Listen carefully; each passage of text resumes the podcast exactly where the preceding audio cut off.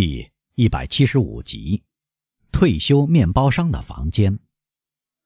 在德莫尔塞夫伯爵受到银行家冷遇，又羞愧又气愤的从唐格拉尔家里出来的那天晚上，安德烈亚·卡瓦尔坎蒂先生头发全曲，油光可见，髭须向上翘着，白手套勾勒出指甲的曲线，几乎笔挺的立在他的敞篷四轮马车上，使劲。肖在唐坦街银行家的院子里，在客厅里谈了十分钟话之后，他设法把唐格拉尔拖到窗洞前，在巧妙的开场白之后，他陈述了自从他高贵的父亲走后，他生活中的磨难。他说，父亲走后，银行家一家人像对待儿子一样接待他，他在这里找到了幸福的保障。一个人在受到激情的支配之前。总是应该追求这种保障的。至于激情本身，他有幸在唐格拉尔小姐的秀目中看到了。唐格拉尔聚精会神地倾听着，他期待这番表白已经有两三天，现在终于盼到了。他的眼睛睁得大大的，正如他听莫尔塞夫讲话躲躲闪闪、板着脸那样。但是。他绝不愿意就这样接受年轻人的提议，而不提出几个坦率的问题。安德烈亚先生，他问：“您现在考虑结婚，不是有点太年轻了吗？”“不，先生。”卡瓦坎迪回答。“至少我感到不是这样。在意大利，大贵族一般结婚都很早，这是一种合乎逻辑的习俗。人生变幻莫测。”一旦幸福在我们力所能及的范围内掠过时，就应该抓住它。那么现在，先生，唐格拉尔说：“您的提议使我感到荣幸。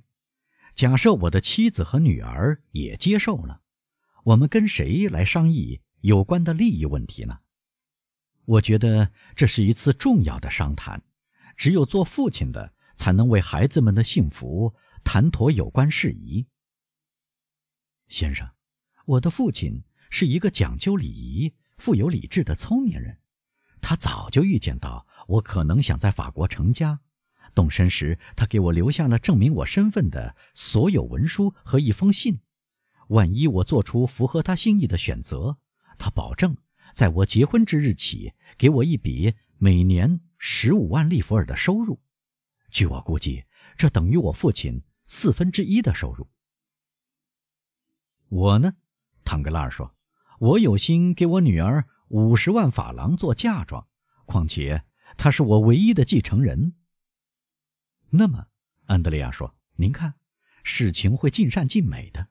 假设我的求婚不会遭到唐格拉尔男爵夫人和欧仁妮小姐拒绝的话，我们每年可以支配十七万五千利弗尔。假设我能得到侯爵同意，不是付给我利息，而是把本金给我。”这不容易做到，您知道，但毕竟有可能，您就可以替我们为这两三百万增加收入，在能人手里，两三百万总能赚到一分利吧。我向来只给四厘，银行家说，甚至是三厘半，但对我的女婿，我会给五厘，我们平分秋色。那么好极了，岳父，卡瓦尔坎蒂说，禁不住。被有点庸俗的本性所左右，尽管他一再做出努力试图掩饰，但这种本性还是不时击碎他那贵族的美丽外表。然而，他马上恢复常态，说道：“哦，对不起，先生，您看，单是希望就使我几乎发疯了。假如成了现实，又会怎么样呢？”可是，唐格拉尔说。他并没有发觉这场谈话开出毫不涉及金钱，现在却迅速转向了商务方面。在您的财产中有一部分，无疑是您父亲不能拒绝给您的喽。哪一部分？年轻人问。来自您母亲那部分啊？当然，来自我母亲雷奥诺拉·科尔西纳里的那部分。这部分财产有多少？说实话，安德烈亚说：“我向您保证，先生，我从来没有想到过这一点。但我估计至少有两百万。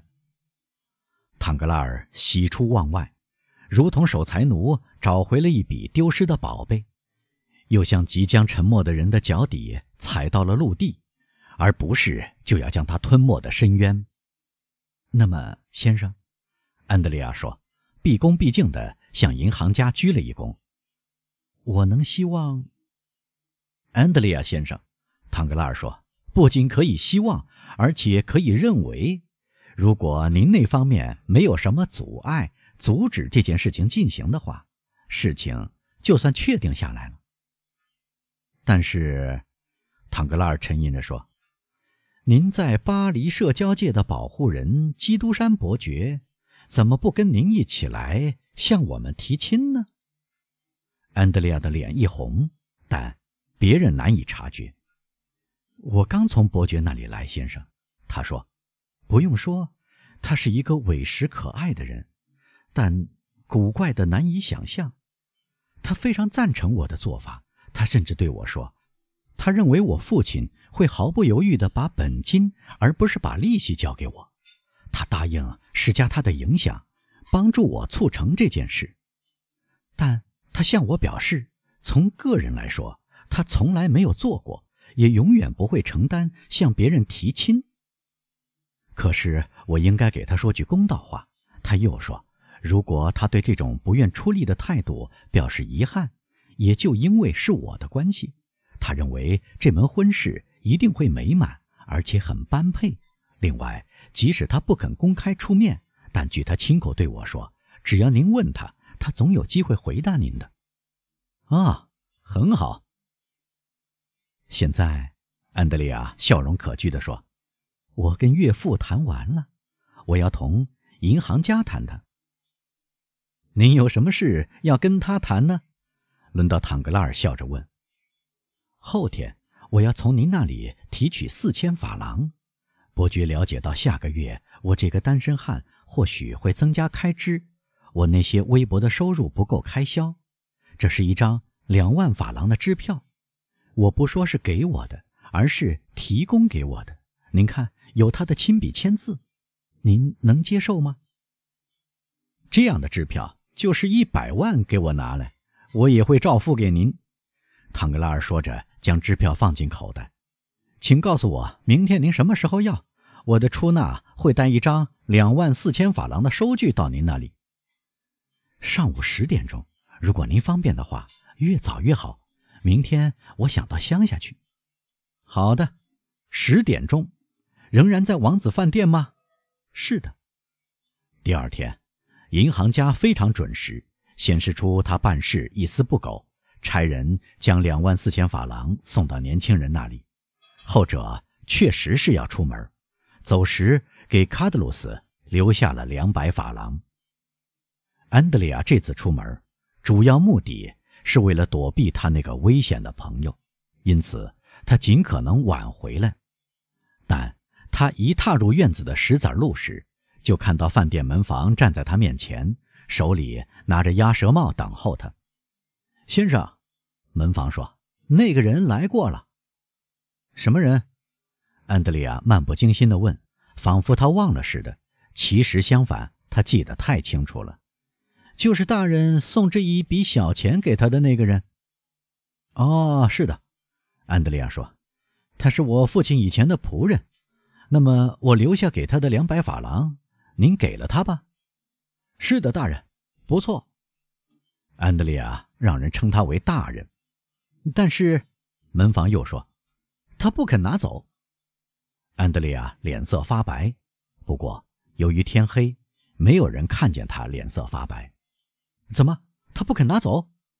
他用有点激动的声音说：“不肯，他想跟大人说话。”我回答：“您出去了。”他坚持要见你，最后他看来被说服了，给了我这封信。他随身带来时已经封好了。好，让我们看看。”安德烈亚说。他借着马车提灯看了起来。你知道我住在哪里？明天上午九点钟，我等你来。安德烈亚检查封印，看是否拆开过，是否有人会偷看到信的内容。但这封信。折成复杂的菱形和多角形。要看信，必须拆开封印。然而封印原封未动。很好，他说：“可怜的人，真是顶呱呱。”他任凭门房自己去琢磨这几句话。门房可真不知道该更尊敬这位年轻的主人，还是那位老仆。呃，赶快卸马，上楼到我房间来。安德烈亚对年轻的马夫说。年轻人三跳两跳就来到了他的房间，烧掉了卡德鲁斯的信，直到化为灰烬。当仆人进来时，他已办好这件事。你的高矮跟我一样，皮埃尔，他说。我有这种荣幸，大人。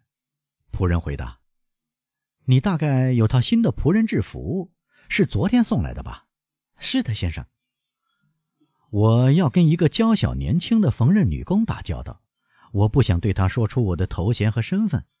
把你的仆人制服借给我，把你的证件也拿给我，让我必要时能在旅店里过夜。”皮埃尔照办了。五分钟后，安德里亚全身化妆停当。走出饭店，没被人认出。他乘上一辆带棚的双轮轻便马车，来到皮克普斯的红马旅店。第二天，他走出红马旅店时，就像走出王子饭店那样，就是说没被人注意。他来到圣安东尼区，踏上大街，直奔梅尼尔蒙堂街，在左边第三幢房子的门口停住。由于门房不在，他找人打听情况。你找什么漂亮的小伙子？对面卖水果的女人问。请问帕伊坦先生住在这里吗？胖大妈，安德烈亚回答。退休的面包商吗？卖水果的女人问。正是，不错。在院里尽头左边的四楼上。安德烈亚按指点的地方走去，在四楼上，他看到一只兔子脚爪，他没好气地摇动起来。响起了急促的铃声，顷刻，卡德鲁斯的脸出现在门上的小窗洞的铁栅后面。啊，你很准时，他说。他抽开门栓。当然，安德烈亚进来时说，他把仆人的鸭舌帽朝前面一扔，但没有扔到椅子上，帽子落在地下，顺着硬边圆周滚动，在房间里转了一圈。得了，得了。卡德鲁斯说：“别恼火，小家伙。瞧，我想着你呢。看看我们这顿丰盛的早餐，都是你爱吃的东西。妈的！”安德烈亚在呼吸时确实闻到了从厨房飘出来的气味那种粗劣食物的香味对饥肠辘辘的人来说，倒也不缺乏某种诱惑力。新鲜油脂和大蒜混合在一起，表明是外省下等厨房烧出来的东西。另外，有一种撒上干酪丝的烤鱼味儿，尤其传来肉豆蔻和丁子香花蕾的刺鼻香味儿。这一切是从两只炉子上盖着的两只深盆子和一只铁炉上吱吱作响的铁锅中散发出来的。在隔壁房间，安德烈亚还看到一张相当干净的桌子，上面放着两份餐具、两瓶封口的葡萄酒，一瓶是绿色的封口，另一瓶。是黄色的封口，一只玻璃瓶盛着不少烧酒，一大片卷心菜叶子艺术地放在瓷盆上，上面堆着各种水果。您觉得怎么样，小家伙？卡德鲁斯说：“嗯，香味扑鼻。哈哈，当然，你知道我以前是个好厨师。你记得那时候你怎么样舔手指头吗？我做的菜，你总是第一个尝味道。”我想你肯定觉得不错吧？卡德罗斯开始剥剩下的洋葱。